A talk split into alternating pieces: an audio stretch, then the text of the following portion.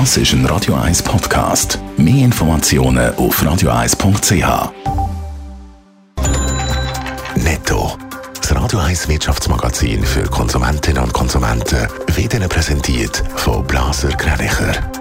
Wir beraten und unterstützen Sie bei der Bewertung und dem Verkauf von Ihrer Liegenschaft.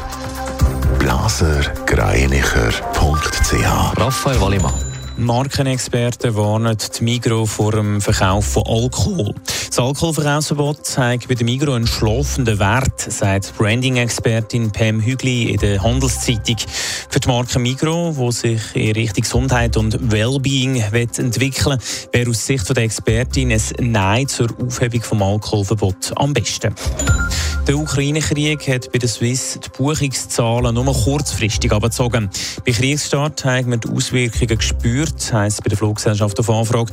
Mittlerweile gingen die Zahlen aber wieder auf. Die Flugtickets sind aber wegen der hohen Treibstoffpreise noch teurer. Die Busspuren von der Stadt Zürich werden nicht für Taxi freigegeben. Der Gemeinderat hat gestern einen entsprechenden Vorstoß von der SVP abgelehnt. Taxi würden auch Aufgaben im öffentlichen Verkehr erfüllen, so die Argumentation von der SVP. Gegner vom Vorstoß haben aber befürchtet, dass sich das negativ auf die Pünktlichkeit vom ÖV wird auswirken der Ausbau vom Mobilfunkstandard 5G ist ein Thema, das für viele hitzige Diskussionen sorgt. Wenn Sie das Gefühl haben, dass Sie als Befürworterin oder als Gegner oder Gegnerin in der Mehrheit sind, dann haben Sie sich Toschen. Raphael Wallimann, eine Umfrage zeigt nämlich, dass es in der Schweiz etwa gleich viele 5G-Gegner wie Befürworter gibt.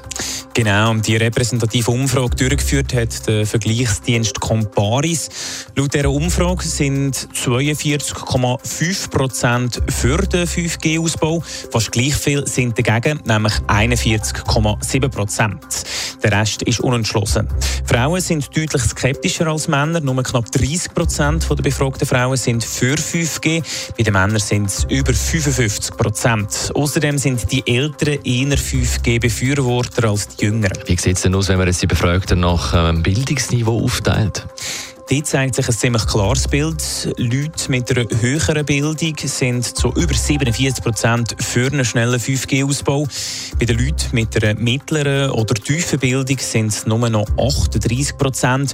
45 Prozent lehnen den Ausbau ab. Die Umfrage zeigt außerdem, dass schon etwa ein Drittel der Befragten ein 5G-Abo haben.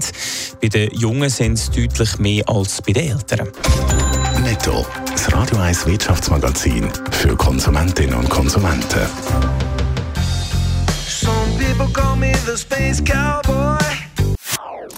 Das ist ein Radio 1 Podcast. Mehr Informationen auf radio1.ch.